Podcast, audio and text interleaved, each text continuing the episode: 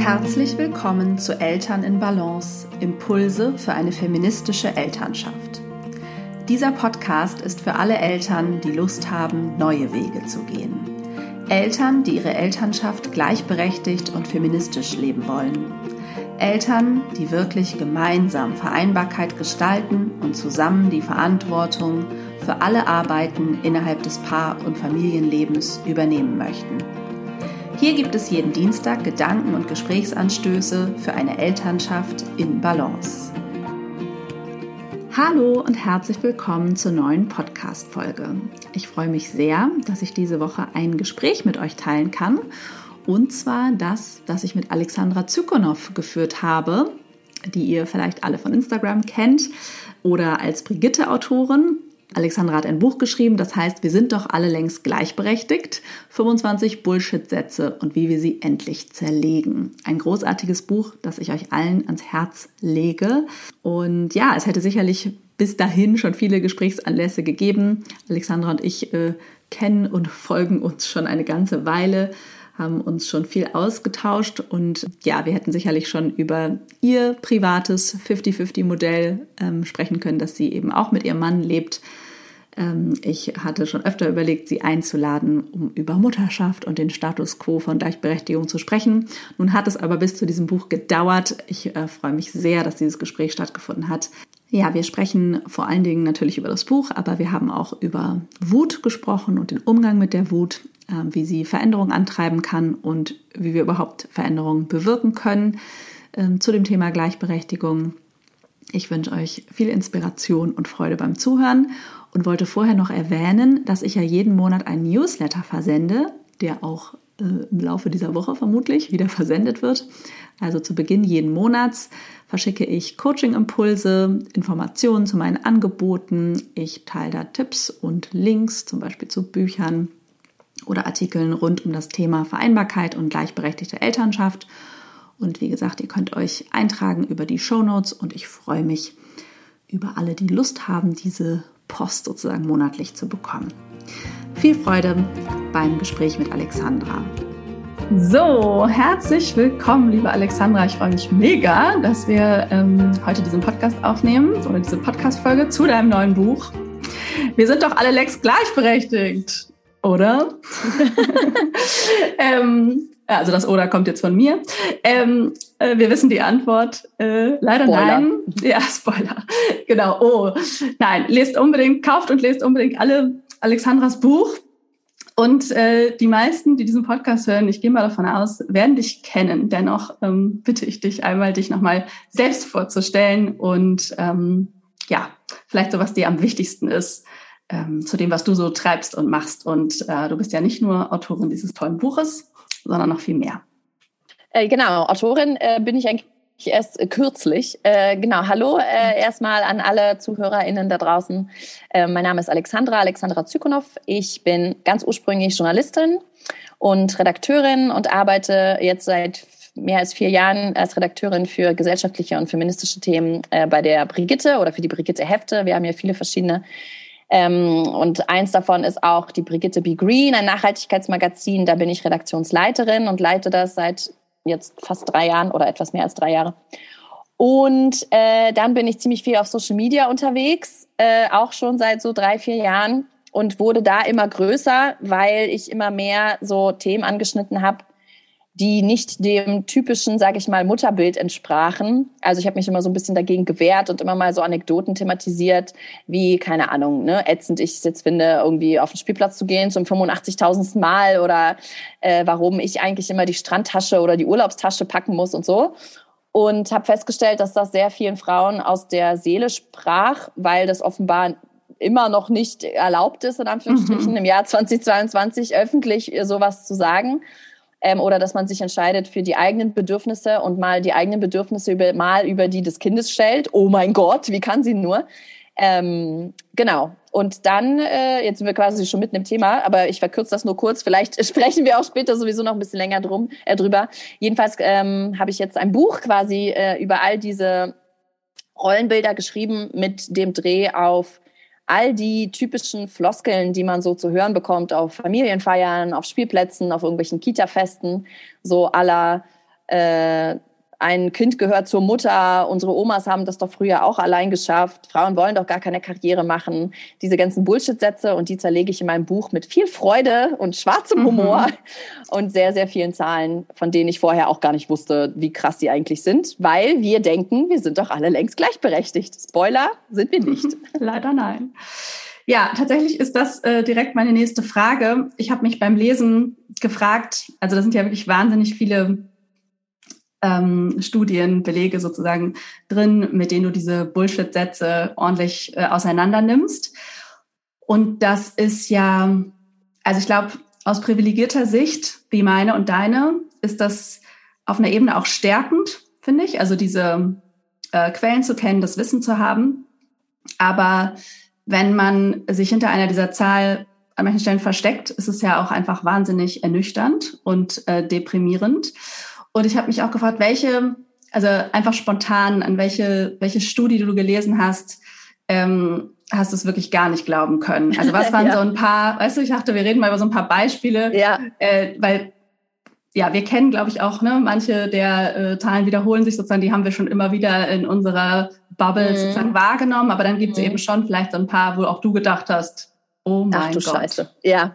Ja, solche Zahlen, äh, solche Situationen gab's und ich erzähle das immer so gerne. Also es war wirklich so buchstäblich, wie man sich das vorstellt. Ich sitze alleine irgendwie in meinem Wohnzimmer und schreibe an diesem Buch und der Mann ist irgendwie ne, auf der Arbeit oder Erwerbsarbeit und die Kinder sind hoffentlich, wenn kein Corona ist und keine Lockdowns in der Betreuung.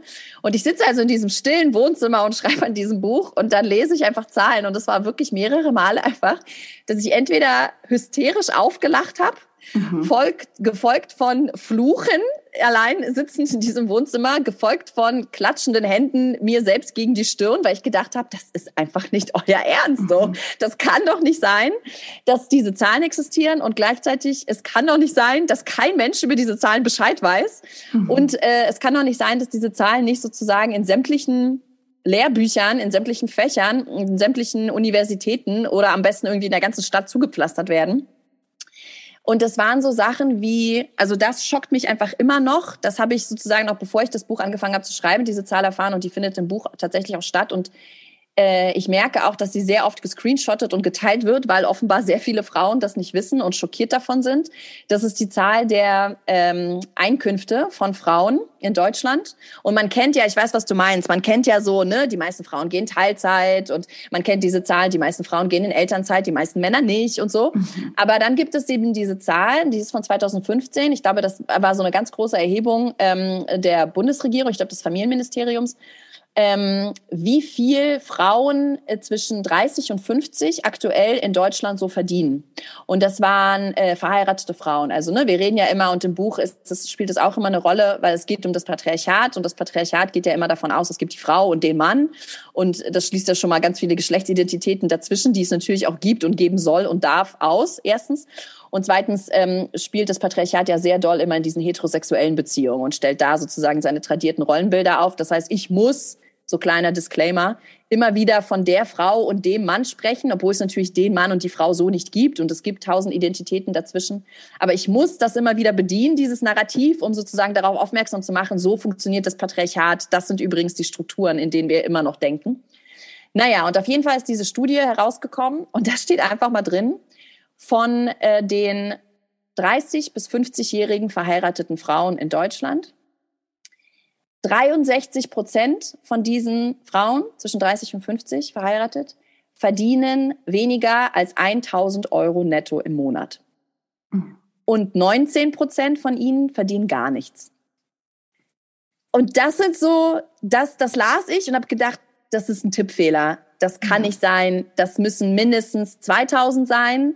2000 netto, das glaube ich. Oder zumindest, zumindest 1000 irgendwie Nee, brutto wäre ja noch schlimmer. Ähm, mhm.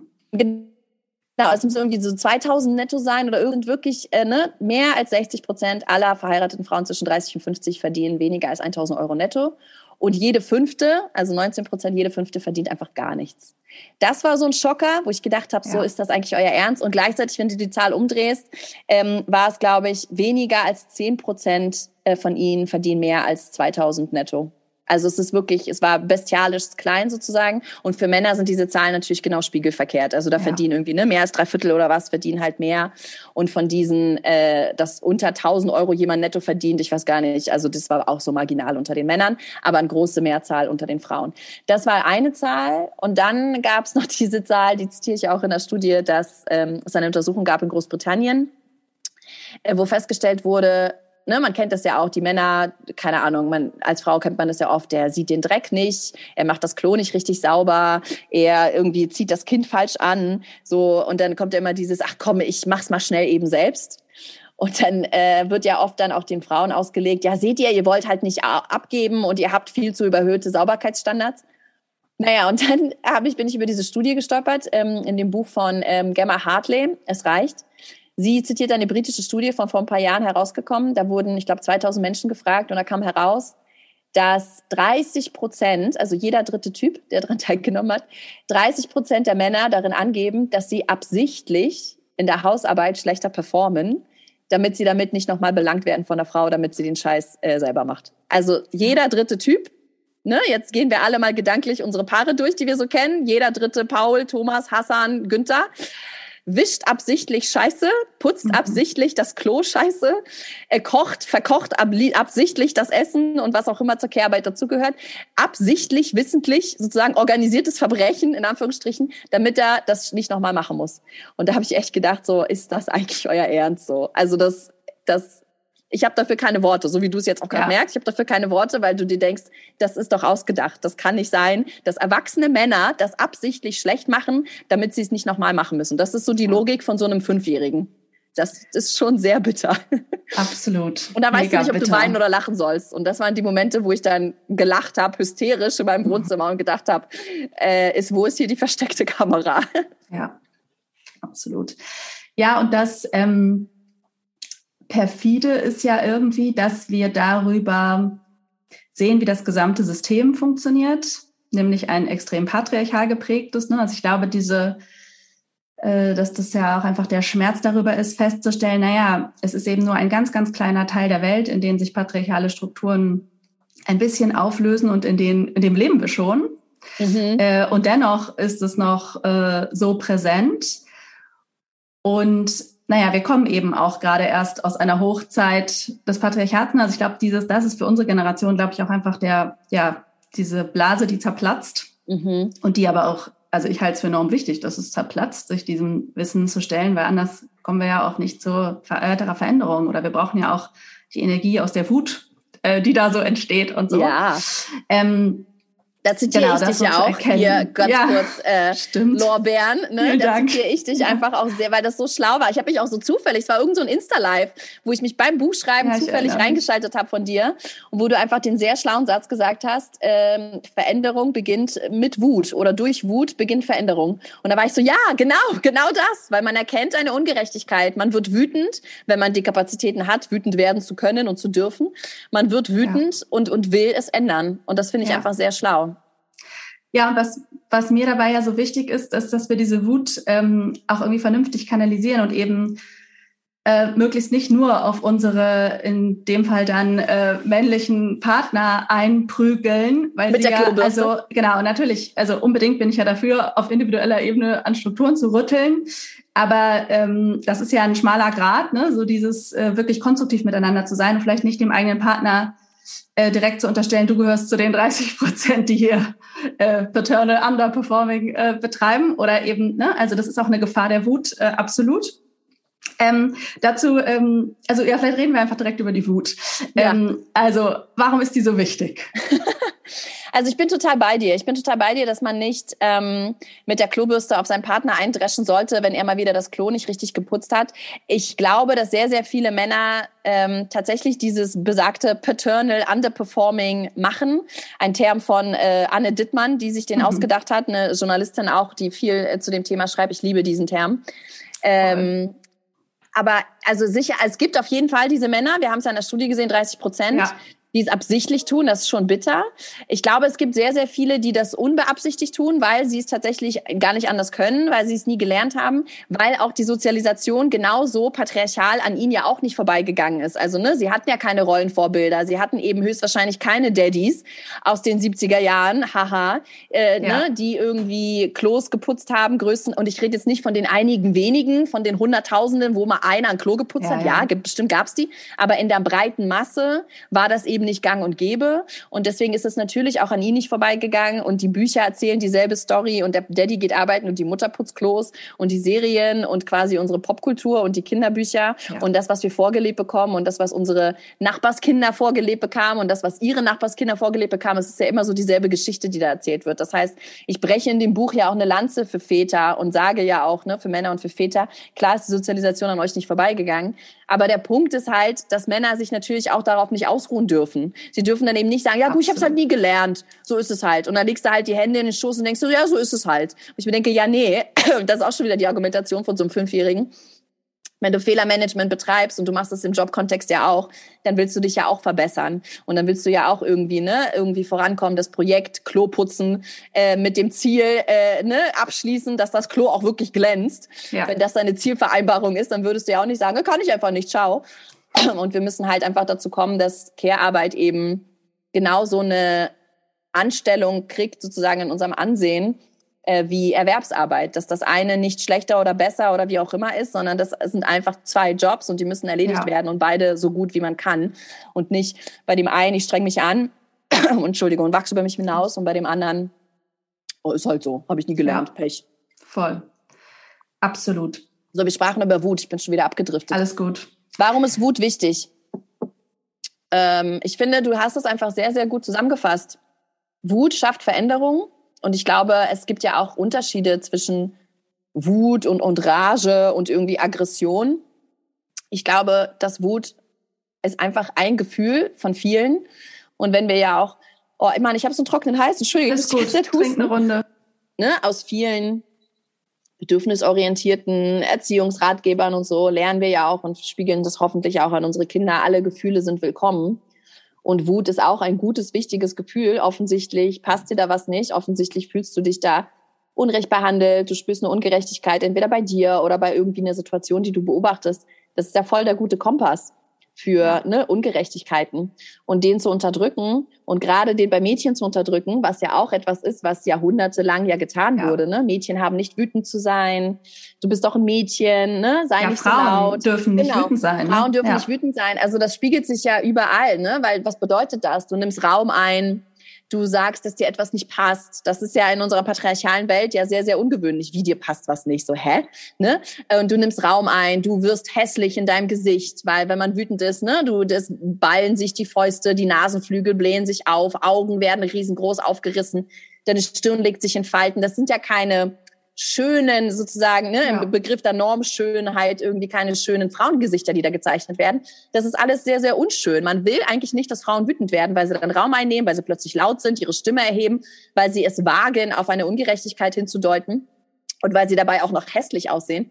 Man sieht das lustigerweise auch kleiner Schnack aus meiner journalistischen äh, Lebenswelt, wenn man versucht, wütende Frauen zu bebildern in Zeitungen oder in Zeitschriften. Mhm. Da gab es mal auch so lustige Artikel drüber, also lustig im Sinne von traurig lustig. Es gibt kaum Bilder von Frauen, äh, mhm. die wütend sind, weil selbst diese Bilder, bei Frauen, die wütend sind, sind latent hässlich. Man will aber keine hässlichen Frauen in unserer Welt zeigen. Wo kämen wir denn dahin? Frauen haben schön zu sein.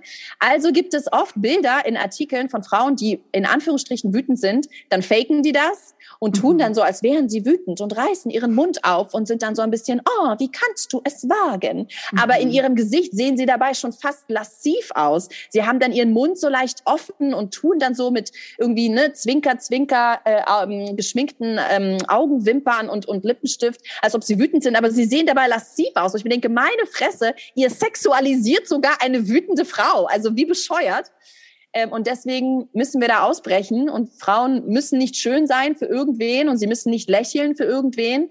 Und wenn sie wütend sind, dann sollen sie wütend sein. Und ähm, deswegen ist einfach Frauenwut und Mädchenwut wahnsinnig wichtig. Und äh, weil wer sonst soll auf Ungleichberechtigung oder irgendwelche, ne, ich fühle mich schlecht behandelt, Situationen hinweisen, wenn wir Frauen dieses Recht absprechen ja. und dieses Gefühl überhaupt ähm, empfinden zu dürfen und es äußern zu dürfen. Deswegen ja. ist mein Buch sehr wütend und ich finde es wundervoll, wie wütend es ist. Ja, auf jeden Fall. Ja, ich glaube auch, es setzt hoffentlich Energie frei. Und ähm, also ja, ich glaube, das ist, das ist etwas, was wir gesamtgesellschaftlich sicherlich brauchen. Eine, eine Art Wutrevolution sozusagen in der Betrachtung. Also ja. Wut ist sozusagen, ja, ist eben im Patriarchat verboten für Frauen. Ich glaube, das ist auch wichtig, glaube ich, zu, sich bewusst zu machen, wie gefährlich es einfach war für Frauen, wütend zu sein. Das ist sozusagen, hat man mit dem Leben bezahlt äh, zu vielen Zeiten. Insofern ähm, ist es, glaube ich, auch was, was wirklich für viele sehr ungewohnt ist, einen, ähm, sage ich mal, gesunden Zugang zu Wut zu finden und Wut eher nicht als ja, Bedrohung, Aggression oder so zu sehen, sondern irgendwie als Energie, als Veränderungskraft, wenn sie denn also sich auch ausrichtet. Ne? Ich glaube, es ist auch ein bisschen die Frage, also bin ich, tobe ich einfach nur wild äh, vor mich rum und ähm, oder was mache ich sozusagen mit der Wut? Kann ich sie als mhm. Energie nutzen und im ja, Idealfall für Veränderungen? Und ganz kurz, wenn ich dich unterbrechen ja. darf, es ist ja dann auch so pervers, wie wenn dann Frauen wütend werden, werden sie dafür ja dann auch frauenfeindlich niedergemacht. Ne? Dann ist es ja schon wieder die Worte zickig ja. und ne, hast du deine Tage, bist du unge ne, Piep. Ja, also absolut. es wird, das ist ja dann auch so widerlich. Du bist die Hexe, genau. Ja. Hexe sind wir auch dabei. Ähm, Hysterisch. Meine Hyster oh ja, das ist ein richtig schönes Wort. Und ich glaube, das wissen auch ganz, ganz wenige nicht, woher dieses Wort stammt. Mhm. Und das ist eigentlich eine quasi eine unge unbefriedigte, ne? sie wurde lange Zeit nicht von einem Mann mit einem Penis irgendwie tangiert und deswegen ist sie hysterisch. Ähm, all diese Dinge naja, oder als Krankheit, ne? Ja, also, frauenverachtend. Das sind doch Frauen, denen auch die Gebärmütter entfernt wurden, weil sie so ähm, oh hysterisch Gott. waren. Also sozusagen, ja, es ist wirklich äh, ziemlich schrecklich. Und ähm, so, oh Gott, ja. die Dimension kannte ich sogar gar nicht. Ich ja, wusste, dass das sozusagen als Begrifflichkeit erwähnt wurde. Ich glaube, das ist erst danach entstanden, vermute Boah. ich. Das müsste ich nochmal nachvollziehen. Aber ja, krass im Grunde, also klar, es kommt natürlich auch daher, dass die weibliche Sexualität unterdrückt werden musste ja. und Frauen ja praktisch keinerlei Begehren haben durften, außer zum Zwecke des äh, Kinderzeugens, aber dann auch nicht, also dann natürlich nicht für Lust, sondern nur zu diesem Zweck. Mhm. Und, ähm, Oder für eheliche Pflichten, ein schönes Wort. Ja.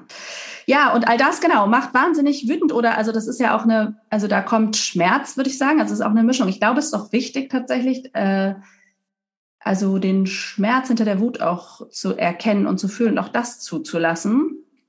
Äh, und ähm, ja, das ist auch an sich schon ein spannendes Thema. Es kam tatsächlich, ich habe vorhin noch kurz die Gelegenheit genutzt, bei Instagram äh, über den Fragensticker Fragen einzureichen für dieses Gespräch. Mhm. Und die eine Frage, die kam, war, wie du es schaffst, ähm, aus der Wut auch wieder zurück in die Leichtigkeit immer wieder zu kommen. Mhm. Was ich eine spannende Frage fand. Ja, das finde ich auch. Ich habe tatsächlich offenbar eine Eigenschaft, und ich meine, das ist ja auch so, man kann das ja nicht einfach auf andere übertragen. Ich äh, bin dann sehr schwarzhumorig unterwegs. Mhm. Also ich, man merkt es vielleicht ja auch jetzt irgendwie am Gespräch oder Menschen, die mich kennen. Ich ähm, reiß dann halt schwarzhumorige Witze über sowas. Und ähm, man weiß ja auch ne, aus der Psychologie, aus verschiedenen Konstellationen, dass Menschen ja auch Humor benutzen, ne, so als Schutzschild oder auch Humor benutzen, um irgendwie mit ne, schlimmen Situationen irgendwie umzugehen. Man kennt das ja auch von Menschen, die in Berufen arbeiten, ne, sei es irgendwie Not, irgendwie Ärzte, Ärztinnen, Sanitäter, Sanitäterinnen, ja.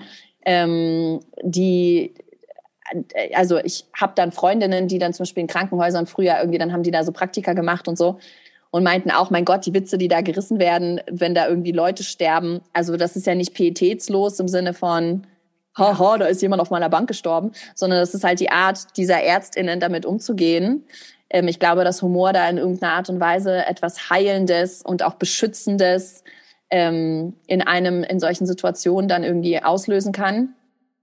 Und wie auch immer, das ist jetzt so küchenpsychologisch, ist das bei mir aber auch so. Also mhm. ich äh, wenn ich das dann lese, wie gesagt, dann lache ich halt hyster hysterisch, lache ich halt äh, ne einfach äh, gut, weißt du, aber jetzt wäre es schön, wenn ich ein Synonym hätte. Ja. Panisch. Herzlich. Herzlich, aber herzlich ist es ist ja nicht. nicht wirklich, so Schwarzhumor, herzlich. Ja, ja.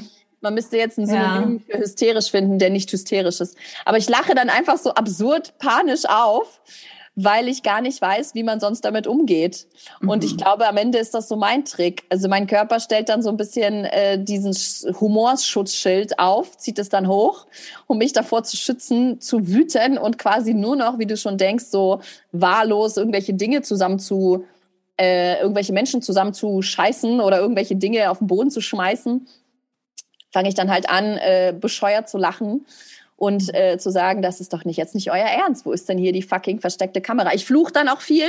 Wahrscheinlich ist das auch so, ne? Äh, Frauen wird das auch, glaube ich, eher aberzogen. Aber da gibt's auch tatsächlich Untersuchungen drüber. Das ist mir sehr doll hängen geblieben, dass wenn man flucht, bei zum Beispiel Schmerzempfinden oder eben wahrscheinlich auch besagter Wut, dass man die dann eher aushalten kann. Also die ja. haben so Untersuchungen gemacht, ne, dass wenn man irgendwie so Finger in so eine Eisschale mhm. mit kaltem Wasser hält oder so, haben sie festgestellt, dass die, die fluchen durften, es länger aushielten als ja. die, die äh, nicht fluchen durften. Und ich schätze, wenn man sich viel mit solchen Zahlen oder irgendwelchen Diskriminierungsstrukturen beschäftigt und tagtäglich aufs Neue belehrt wird, das Ende der Fahnenstange ist immer noch nicht erreicht, es geht immer noch härter, ähm, fluche ich und lache viel. Ich glaube, das sind so meine.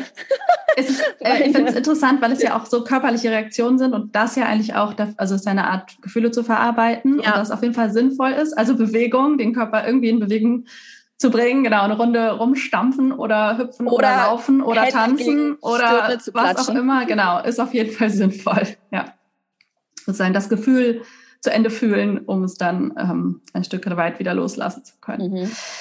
Ähm, an die andere Frage, die kam, die sich auch ganz gut daran anschließt, finde ich, ist, äh, was du machst, um dich in feministischen Kämpfen weniger allein zu fühlen. Ah ja. Da kann ich, das schreibe ich auch im Buch und das ist, ähm, das wird mir auch oft gestellt, so diese Frage, wie man dann quasi nicht verzweifelt, ne? Mhm, wie man so genau. dieses, ja toll, und jetzt weil jetzt werde ich auch viel gefragt, was kann man denn dagegen tun? Und das schreibe ich dann auch im Buch und sage so, ja, ehrlicherweise gar nichts. Mhm. und, ne, und du merkst, es ist so, ehrlicherweise gar nichts, ist ungefähr so das Frustrierendste, was du sagen kannst. Und ich lache dabei, weil das dann so meine Art ist, damit umzugehen, weil ich mir denke, so, es ist so absurd, dass ähm, es einfach schon lächerlich ist. Vielleicht ist das lustigerweise, guck mal, interessanterweise, ich gebäre gerade einen Gedanken. Vielleicht ist das Lachen auch meine Art, diese Zahlen ins Lächerliche zu ziehen. Also mich mhm. sozusagen über sie zu erheben ja. und sie auszulachen und einfach zu sagen, ihr seid doch echt, es ist doch nicht euer Ernst so. So nach dem Motto, ne, ich habe es jetzt erfahren, das ist nicht euer Ernst, ihr seid so lächerlich, ich werde euch mhm. kaputt machen, ihr mhm. scheiß Zahlen, ihr scheiß Statistiken. Vielleicht ist ja. es auch das so, dass ich mich dann so darüber erheben will und sie auslachen will, ähm, solange ich es noch kann. Ähm, ähm, was war die Frage nochmal? Ach ja, genau, wie ich nicht verzweifle mhm. und äh, wie ich da irgendwie mich nicht alleine fühle ich, wenn ich dann irgendwie besagte Sätze sage, dass man dagegen allein tatsächlich relativ wenig ausrichten kann, es sei denn, man sitzt in Berufen oder in Entscheidungsstellen, wo man wirklich aktiv dagegen was ausrichten kann. Also man ist Personalerchefin mhm. oder man ist irgendwie Chefredakteurin und kann einfach ne, Themen ändern und explizit PolitikerInnen ansprechen auf explizite ähm, äh, Missstände. Ich tue mich zusammen mit Frauen tatsächlich. Mhm. Äh, mit Frauen, ich habe richtig WhatsApp-Gruppen mit Freundinnen, von denen ich weiß, äh, das sind sozusagen meine feministischen Schwestern. Das klingt jetzt wahnsinnig pathetisch. Aber einfach Freundinnen, von denen ich weiß, die denken genauso wie ich. Und äh, wir kotzen uns aus, wenn bei Gehaltsverhandlungen wieder irgendwas schief lief und geben uns sofort Ratschläge und sagen, was für eine ätzende Situation, wie konnte der, die, die nur so antworten, das ist ja lächerlich.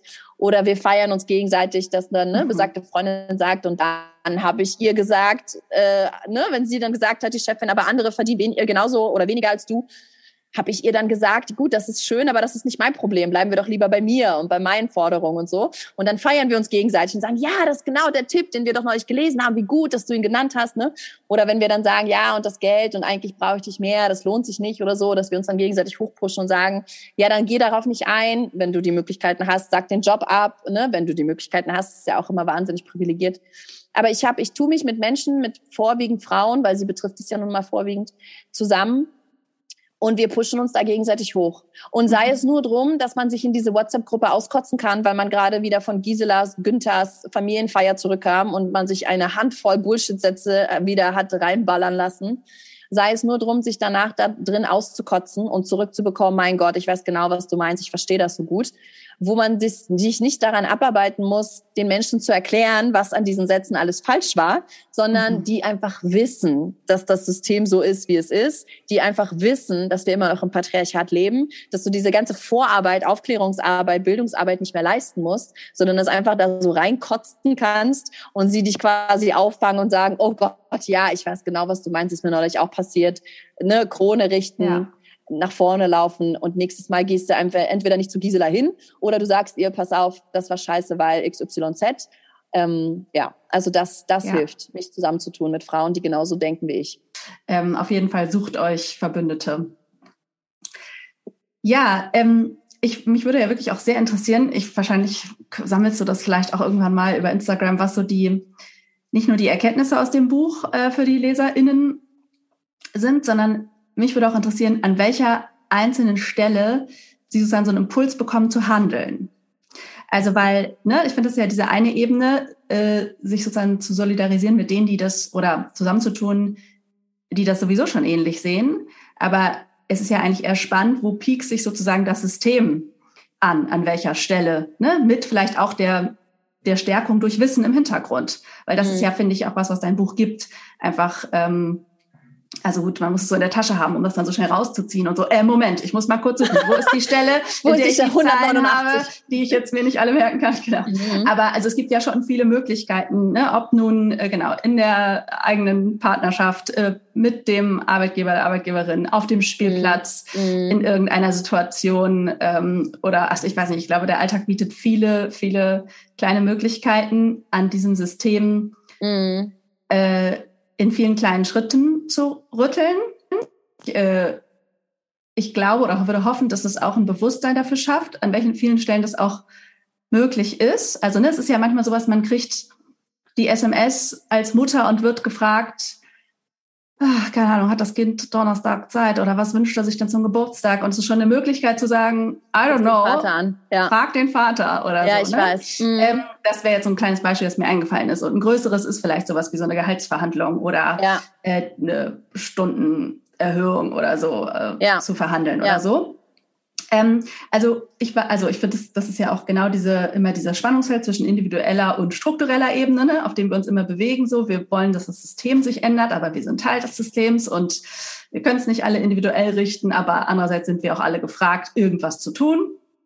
Ähm, hast du dazu auf den Lesungen oder über Instagram oder wo auch immer schon Rückmeldungen bekommen oder Austausch darüber, was ist sozusagen, die, wozu es die Leute auch inspiriert? Ja, also was ich sehr viel zurückbekomme, ist, dass die Leute dankbar sind für das Wissen. Mhm. Und das ist also ne, für dieses, dass ich es in dem Buch geschafft habe, ähm, dieses ungleich, nee, diese Ungerechtigkeit, die sie empfinden, in Worte zu fassen und sie sozusagen durch, durchzudeklinieren. Also so mhm. nicht dieses, ah, irgendwie, der Mann hilft doch schon voll viel, aber irgendwie fühle ich mich trotzdem nicht wirklich entlastet. Woran liegt denn das? Weil eigentlich hilft er ja. mir ja schon so viel. Ne? Zum Beispiel das aufzudröseln und zu sagen, aha, er hilft dir zwar, aber das Problem liegt an diesem Wort. Er hilft, ja. er fühlt sich also nicht wirklich zuständig und er macht es nur dann, wenn du ihn bittest. Und ne, er geht vielleicht einkaufen, aber die ganze Denkarbeit der Liste und was ihr braucht und welche Kinder zu Besuch sein werden und was sie für sie kocht und ob ein Kind darunter Allergiker ist und was das dieses Kind kocht, aber gleichzeitig die anderen mögen und der Kuchen und dass da kein Gluten drin ist, weil XY, diese ganze Arbeit hast du ja geleistet und dein, dein Hirn ist danach sozusagen schon total tot und er geht ja nur los und besorgt die Sachen und ruft dich bestenfalls noch aus dem Laden an und sagt, welche Packung, wie sieht denn die Packung aus von diesem glutenfreien Backmischung oder so. Ja. Ne? Ähm, und da sind die Frauen sehr, sehr dankbar, dass sie mir schreiben und sagen, mein Gott, endlich findest du Worte und erzählst mir, wie sozusagen allein schon dieses Thema Mental Load. Ich meine, wir sind natürlich voll in der Bubble und deine ZuhörerInnen wahrscheinlich auch. Sie wissen wahrscheinlich alle, was Mental Load ist. Aber ich glaube, so die Otto Normalverbraucherin, geil, Otto Normal, ähm, Katja Normalverbraucherin, ja. weiß ich nicht, Shader Olga Normalverbraucherin, irgendwo in Castro Brauxel, hat vielleicht von dem Begriff äh, Mental Load noch nie was gehört, aber sie weiß definitiv, was das ist und sie fühlt es und ihre Mutter fühlte es und ihre Oma fühlte es und ihre Freundinnen und ihre Omas und ihre Mütter fühlten es. Aber sie wurden, wussten zum Beispiel nicht, was das ist. Und allein, dass es überhaupt Begrifflichkeiten dafür gibt und aber auch erst seit fünf Jahren oder so für ein Phänomen, ja. was 5000 Jahre alt ist. Also das ist schon so absurd könnte man jetzt auch sagen, warum? Warum wird das nicht erforscht? Weil Forschungsgelder ne, und Lehrstühle zu 75 Prozent von Männern besetzt werden und diese Themen sie nun mal nicht tangieren, also wird es auch nicht erforscht. Anderes Thema. Sie sind sehr dankbar, dass, ich, dass es Worte dafür gibt und dass ich ein Buch geschrieben habe, was niedrigschwellig ist und diese Worte sozusagen droppt und beschreibt. Und sie sind einfach dankbar für dieses Danke, dass du mir erklärst, dass du Namen findest für Dinge, die ich fühle und dass du mir mit Zahlen belegst, dass es keine Einbildung ist, die ich fühle und dass ich nicht alleine bin, die das fühlt und eine Versagerin und alle anderen kriegen es hin, sondern dass quasi kollektiv ganze Frauengenerationen daran scheitern und es fühlen und das ist kein eigenständiges individuelles Problem. Das ja. ist, glaube ich, so das Ding Nummer eins. Und dann äh, kriege ich äh, sowas, dass sie anfangen, bestimmte Passagen ihren Männern vorzulesen weil sie dann dankbar drum sind, dass jemand das so runtergebrochen hat und ich dann mhm. so sinngemäß in dem Buch ja auch schreibe, so und dieser Part, ne, Markus, Hassan, äh, Igor, wenn du den jetzt gerade liest, Klammer auf, oder ehrlicherweise dir wahrscheinlich diese Frau diese Passage vorliest, Klammer zu. Da, ne, sowas sagen sie dann, dass sie sowas ihren Männern vorlesen. Manche sind dann so, aha, andere sind eher so, oh Gott, lass mich mit dem Scheiß in Ruhe. Ich krieg schon Aggression, wenn ich dich nur sehe, wie du das Buch liest, was irgendwie auch sehr traurig ist und oh absurd, Gott, ja. wenn du dir sowas überlegst, ne? Oder sie haben Angst, dass die Mutter das Buch liest, wo ich mir denke, alter Scheiße, hörst du dir eigentlich mal selber zu? Solltest du dir nicht darüber Gedanken machen, warum du eigentlich Angst davor hast, mhm. wenn sie ein Buch liest über Frauendiskriminierung, so? Was läuft denn dann vielleicht bei euch nicht in Ordnung. Ähm, und dann kriege ich sowas wie, dass zum Beispiel Frauen, die in Kitas arbeiten oder in Schulen arbeiten, ne, LehrerInnen, ErzieherInnen, dass sie dann reflektieren, boah, krass, in unseren Lehrbüchern stehen zum Beispiel auch diese ganzen Rechenaufgaben für Jungs, keine Ahnung, ne, zähl mal das Geld, was Papa aus ja. der Tasche zieht. Oder zähl mal die Wäscheklammern, die Mama gerade an die Wäscheleine hängt. Also ne, so diese typischen, ne, und wie viele Stunden am Tag geht Papa arbeiten und wie viele Stunden am Tag kocht Mama das Essen, minus, ne, und dann sind das so Rechenaufgaben, aber die Bilder der Sachaufgaben dazu sind halt urpatriarchal, sexistisch 60er Jahre dass sie sowas dann ändern oder dass sie tatsächlich, wenn sie die Zeit finden, dann auch Verlage anschreiben und sagen, merkt ihr es eigentlich noch? Könnt ihr mal aufhören, so eine sexistische Scheiße mhm. zu tradieren? Oder ähm, jetzt hatte ich noch einen Gedanken. Ach so, genau. Oder ähm, sie nach meinen Stories kriege ich dann auch oft sowas, was macht mich wahnsinnig glücklich, weil gerade auch so LehrerInnen und ErzieherInnen sind ja wirklich Teil des Systems mehr als jetzt eine, ne, so eine Otto-Normalverbraucherin, sind wir wieder bei diesem ja. Wort. Aber so zum Beispiel ErzieherInnen und, und, und LehrerInnen sind ja Teil des Schulsystems, des Bildungssystems. Sie haben ja fünf, sechs, sieben Stunden am Tag unsere Kinder und tradieren ihnen entweder ne, ganz patriarchale Rollenbilder, trichtern sie ihn ein oder nicht. Und sie erzählen mir dann sowas wie, dass sie nach meinen Stories oder nach meinem Buch zum Beispiel explizit, wenn ein Kind sich verletzt, den Vater anrufen. Oder wenn besagte Windel fehlt oder Feuchttücher, dem Vater das sagen. Dann melden sie mir dann aber manchmal, da sind wir wieder beim Problem, dass die Väter dann nicht rangehen. Oder dass die Väter sagen, keine Ahnung, ruf halt die Mutter an. Oder dass die Väter sagen, oh, Windel, ich weiß gar nicht, welche Größe, ich muss mal die Frau fragen aber wenigstens kommt man mhm. dann ins Gespräch. Und wenn die Kita-Erzieherin, Lehrerin das einfach dreimal beim Vater macht und er dreimal antwortet, ich kenne die Windelgröße nicht, hoffentlich wird dann irgendwann es bei ihm Klick machen oder hoffentlich ist sie dann so weit, ohne übergriffig zu sein, aber vielleicht ihm irgendwie durch die Blume zu sagen, vielleicht sollten mhm. Sie mal die Windelgröße Ihres Kindes kennen. Ähm, vielleicht ändert sich dann da was oder sie erzählen mir, dass dann wirklich der Vater rangeht und dann sehr dankbar dafür ist, dass ihn endlich mal jemand angerufen hat. Weil oft ist es auch so, die Eltern wollen es, aber die Erzieherinnen oder Lehrerinnen machen das dann nicht. Also der Vater sagt explizit, ich bin im Homeoffice, rufen Sie mich an, ich bin schneller erreichbar. Und die LehrerInnen rufen aber trotzdem die Mutter an, weil man das halt so macht und die Mutter sitzt aber zwei Stunden weiter entfernt in einem Büro. Mhm. Aber ja, das sind so Geschichten, die mir erzählt werden auf kleiner oder großer Ebene, die dann in den Menschen was bewirken und die dann in ihrem Verhalten was ändern, was mich einerseits wahnsinnig glücklich macht, aber gleichzeitig mich auch so gruselt, weil so viel Einfluss will ich eigentlich gar nicht haben auf die Alltage der Menschen. aber ja, sowas kommt dann. Das freut mich natürlich. Doch, so viel Einfluss sollst du bitte haben auf den Alltag der Menschen. Ähm, weil ja, ich glaube, das sind genau diese, äh, dieses Wissen, also das zu teilen, dass das ja auch, dass das Veränderung ist, dass das Mut machen kann. Also weil das ist ja auch, finde ich, vielleicht auch ein Umgang mit der Wut. Also auch zu sehen, wozu, was kann sie bewegen, nämlich äh, diese Hartnäckigkeit in vielen, vielen kleinen Schritten was zu tun, weil ich glaube, wir unterschätzen auch doch, was wir eben tun können. Ne? Also ich habe auch gedacht äh, beim Lesen, dass ich mir auch sehr wünsche, dass man sich eben nicht nur erschlagen fühlt, sondern eben auch denkt, ja, okay, und das sind Sachen, ne? also da kann ich sozusagen das System pieksen jeden Tag in, in vielen kleinen Momenten, weil wir wissen, dass das einen Unterschied macht, diese Irritationen auszulösen.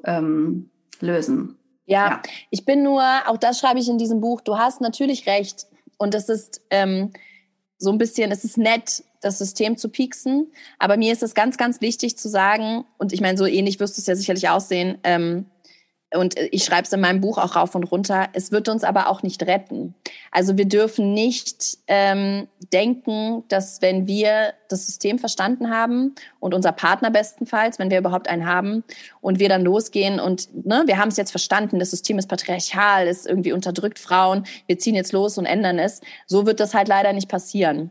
Das heißt, ne, selbst wenn, ich bringe mal dieses Beispiel an, selbst wenn irgendwie der Mann und die Frau klassisch sich gestritten haben, weil sie will weniger Care-Arbeit leisten und mehr Stunden und sie hat sowieso schon die ganze Zeit zurückgesteckt und jetzt soll er mal ran. Und wenn sie schon so weit sind, dass sie miteinander gestritten haben, die eigenen Rollenbilder in ihren eigenen Köpfen abgebaut haben, was schon ein Riesenweg ist, beide ja. übereingekommen sind, dass sie jetzt aufstockt und er reduziert, was auch schon ein Riesenweg ist und auch noch geschafft haben, sich gegen die ganzen äußeren anderen Kita-Mütter und Eltern und Großeltern und Schwiegereltern, die einem dann reinreden, oh, bist du sicher und schafft dein Mann das überhaupt und ein Kind gehört doch zur Mutter und was ist, wenn es krank wird und diese ganze Scheiße auch ausgeblendet haben und dagegen angekämpft haben, was auch schon ein Riesenweg ist. Das sind ja schon gigantische ja. Wege, die man da hinter sich gebracht hat.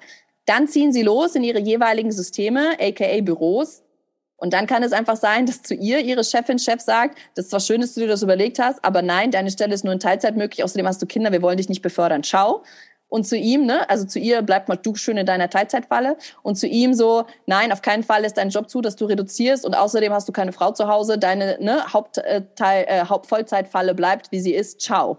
So, ne, also das würde ich damit sagen, auf individueller Ebene, wir pieksen, wir setzen uns durch, auf jeden Fall, aber das wird das äh, ganze System nicht kippen, weil das System das ja gar nicht will. Ne? Es ist patriarchal, es ist kapitalistisch, das will gar nicht, dass Frauen mehr Macht haben, mehr Geld, mehr Raum, sondern es will es schön, dass es bei den Männern bleibt. Das heißt, es wird sich wehren mit Händen und Füßen. Und ich will damit sagen, es ist total wichtig, diese Awareness und diese Streitigkeiten, ja, aber wir dürfen uns nicht dem Märchen hingeben, dass wir damit was reißen können. Es ist halt nur so ein bisschen nice to have. Und für die Awareness ist es, glaube ich, schon sehr, sehr wichtig. Da ist es sogar mehr als nice to have. Aber die Veränderungen, die wirklich globalen Veränderungen oder deutschlandweit, äh, die werden erst kommen durch Gesetze, durch Quoten, durch, ne, wenn man Gesetze so weit ändert, wenn man Steuersysteme ändert, wenn man Familien entlastet, völlig egal, wer da der Hauptverdiener ist. Und wenn man nicht Familien belastet und abstraft, weil sie nicht das äh, klassische Modell leben, das ist ja gerade aktuell was passiert, Absolut. dass du ne Familien, die das klassische Einernährermodell leben, haben am Ende des Monats mehr Geld als Familien, die nicht das klassische Modell leben. Alleinerziehende werden so hoch besteuert wie irgendwie ne, Singles ohne Kind. Das sind halt ja. alles die Probleme. Und das muss auf systemischer Ebene oben geregelt werden. Da können wir uns noch so sehr abstrampeln und pieksen. Wenn diese Sachen da oben nicht geregelt sind, wird sich das System nicht ändern. Ja, absolut.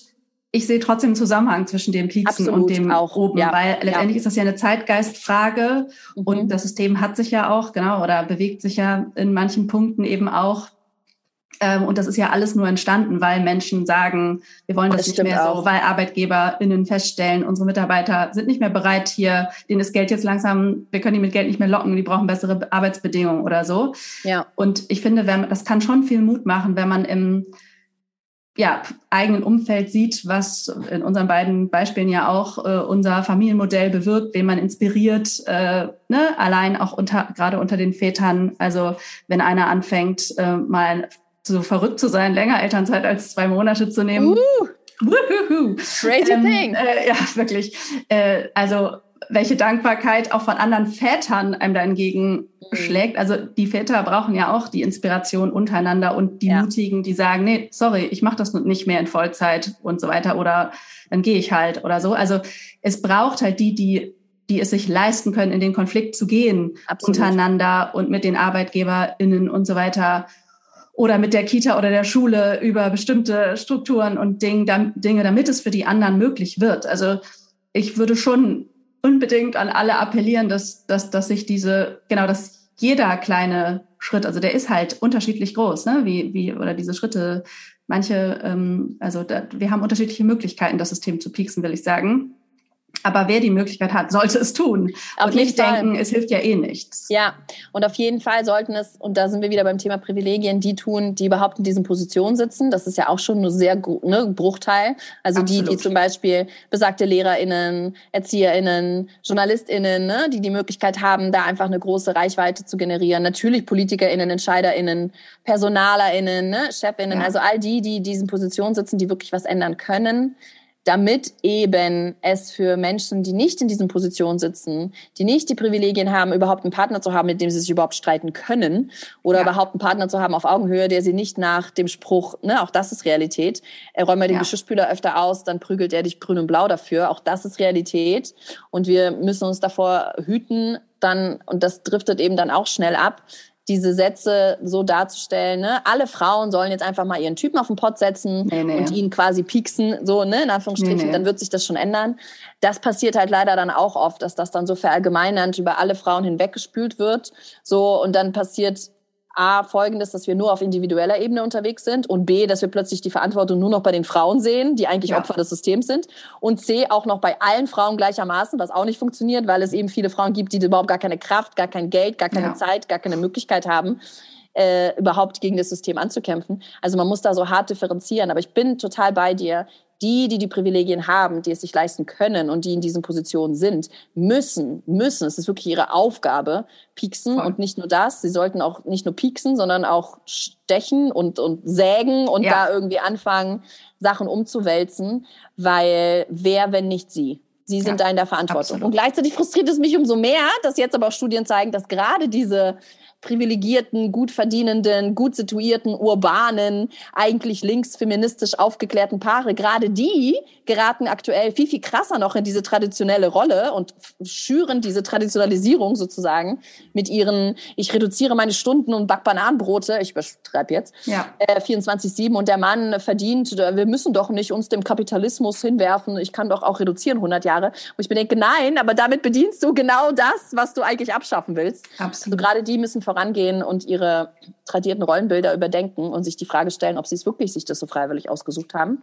Oder ja, das nicht. ist ja auch ein Teil des Kapitalismus und des damit einhergehenden Individualismus äh, zu glauben, also so, sich sozusagen in sein eigenes Schneckenhaus zurückzuziehen und zu sagen, mhm. nach mir die Sinnflut. Genau. Ähm, genau. Und das ist aber auch, das meine ich, das ist ein Problem, die eigene Macht nicht zu erkennen. Mhm. Also, oder das ist vielleicht auch eine größenwahnsinnige Idee zu denken, nur weil ich mal ein bisschen was anders mache, verändere ich die Welt. Das ist ja auch eine eine Idee, die eigentlich uns über den Kapitalismus verkauft wird.